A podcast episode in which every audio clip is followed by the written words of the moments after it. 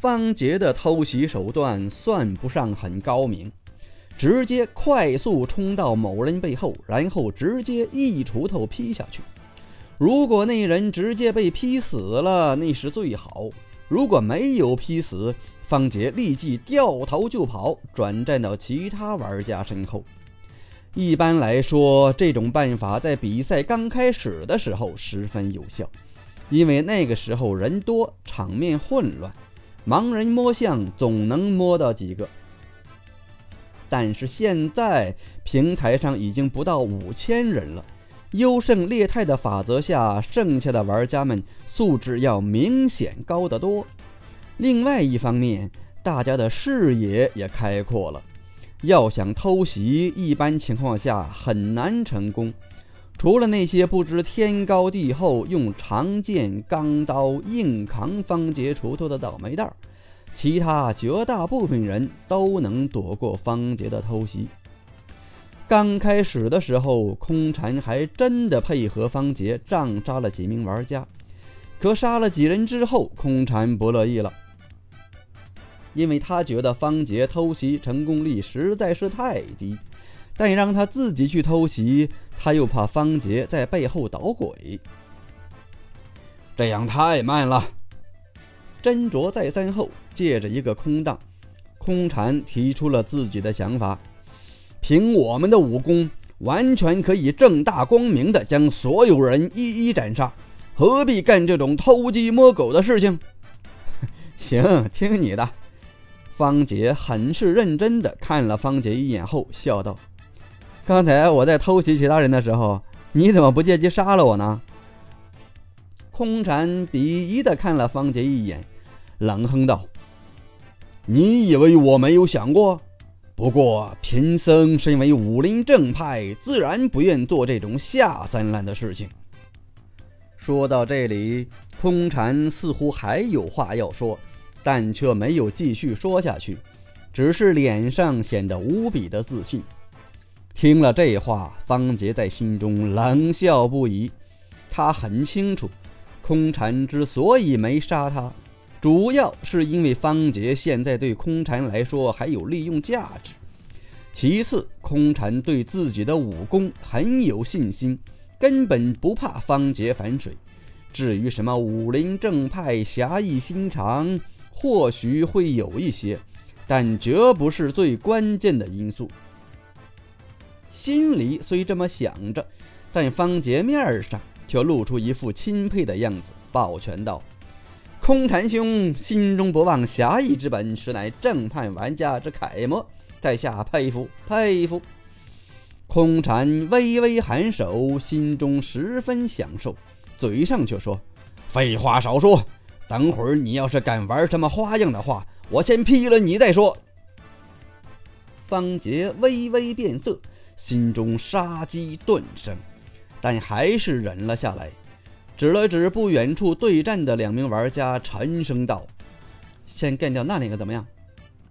空禅顺眼瞧去，发现那两名玩家，一个是丐帮四代弟子，一个是铁掌帮黑衣帮众。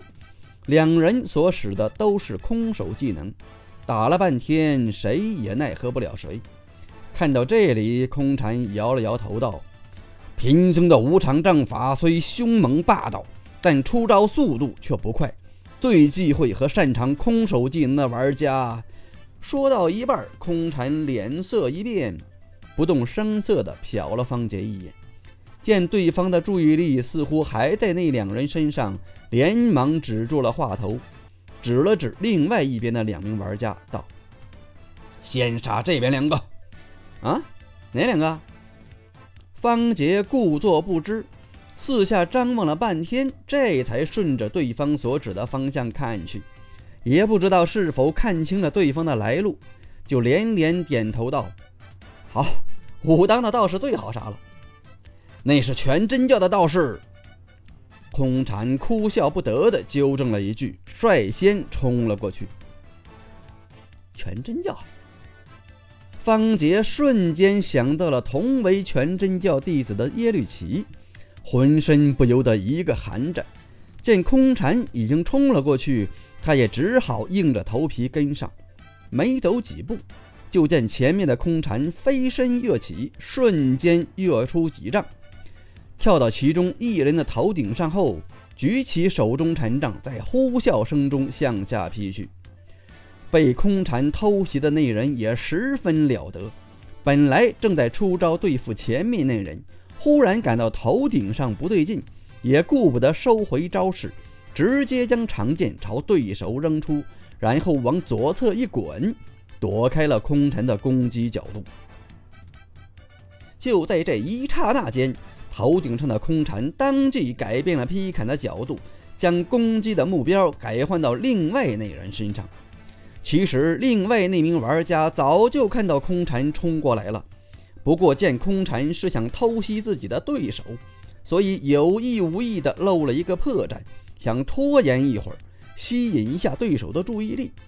如果能让偷袭之人得手，那自己就不用被眼前这个难缠的家伙困住了。可没想到的是，对手反应太快了。居然弃剑不用，不仅躲开了，还将剑朝自己扔了过来。这么近的距离，本来就故意露了破绽的他，要想躲开长剑，往旁边闪躲是不可能的了。所以他本能的将身子后仰，顺势倒地。果然，长剑只贴着他的鼻子飞速划了过去。可还没等他心中石头落地，忽然发现眼前一黑，就看到头顶上一柄黝黑乌亮的大禅杖朝自己脸上盖了下来。而此时他的身体还在向后倒去，与地面的夹角为四十五度，已经完全失去了平衡的他，只能眼睁睁地看着禅杖像是慢动作回放般劈向自己。虽然这一刻很短暂，但他却感觉过了很长时间。最后脸上终于一麻，临死前的最后一点意识告诉他，自己的脸肯定是被盖平了。另外一人此时也不好受，刚滚到一半，就被随后赶来的方杰一锄头劈掉了左臂。等这一滚完成之后，右臂也没了。然后等他看清对方居然是一个农民高手时，脑袋也已经分家了。最后一双死不瞑目的眼睛死死地盯着方杰，显得是那样的不甘心。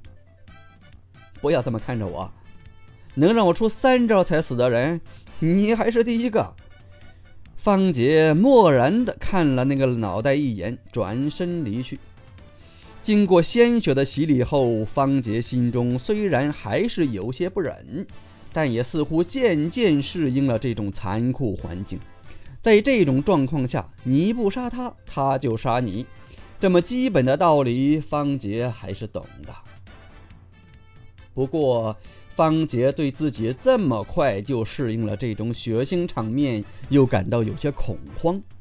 因为他从来没想过自己会是一个嗜杀的人，可如今看来，他不仅很快适应了下来，而且在杀人的时候，他心中都会产生一种莫名的快感。尽管他心中一直不愿意承认这一点，但他却实实在在能感受到一股想杀人的冲动在不断的侵蚀着自己的内心。或许是因为想多赚点钱能吧。方杰一边自我安慰着，一边跟着空蝉杀向其他人。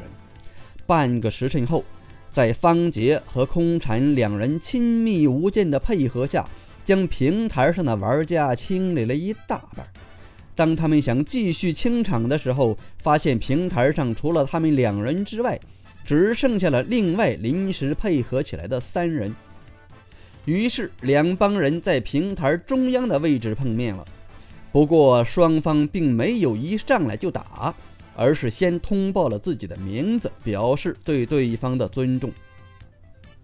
在下慕容峰，慕容世家弟子。一名长得十分英俊的年轻人微微点头一笑，算是行过了礼。方杰看去，发现那人什么兵器都没有拿，心下不由得疑惑。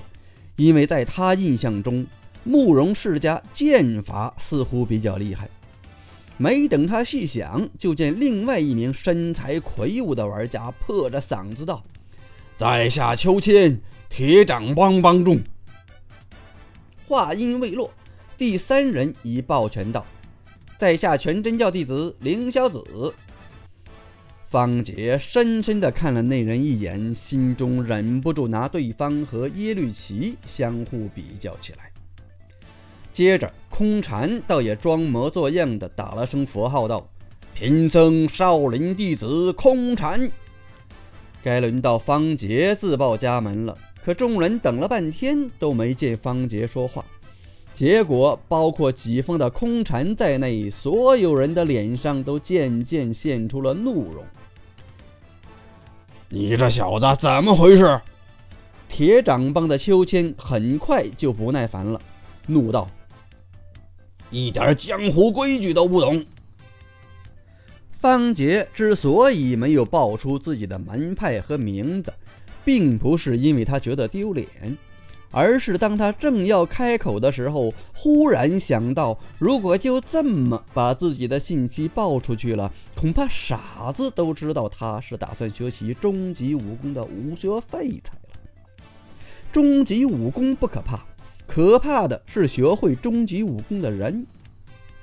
一旦被其他玩家知道方杰打算学终极武功，恐怕许多玩家都会千方百计地将其扼杀在摇篮之中。虽然这话危言耸听了一点儿，但这种事情不可不防。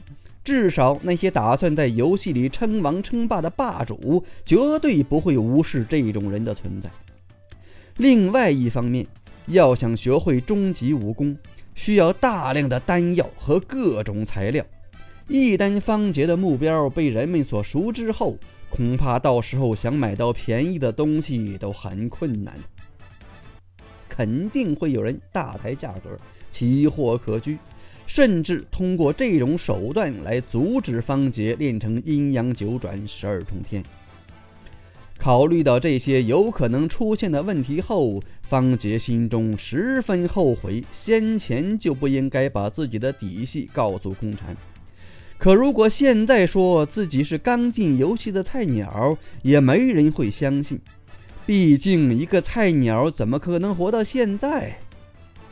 而且他的武功虽然没有什么招式可言，但底子一点都不差。大家都看在了眼里，根本就糊弄不过去，所以方杰只好装聋作哑了。各位，在下倒有个主意。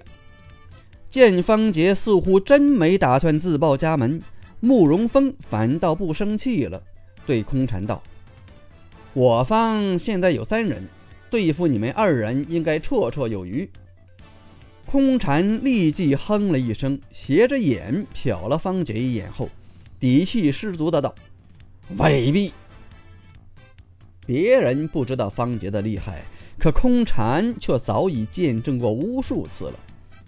哼，不信就试试。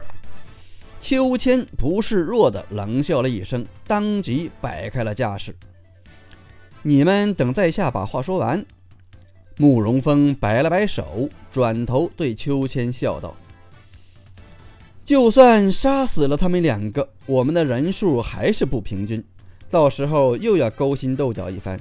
与其这样，倒不如先杀了那个农民，然后我们剩下的四人在捉对厮杀，最后剩下两人再决出胜负。大家觉得这个方法怎么样？”听了这话。除了方杰之外，其他人纷纷点头，露出一副赞同的神色。而空禅更是二话不说，就朝方杰一掌打了过去。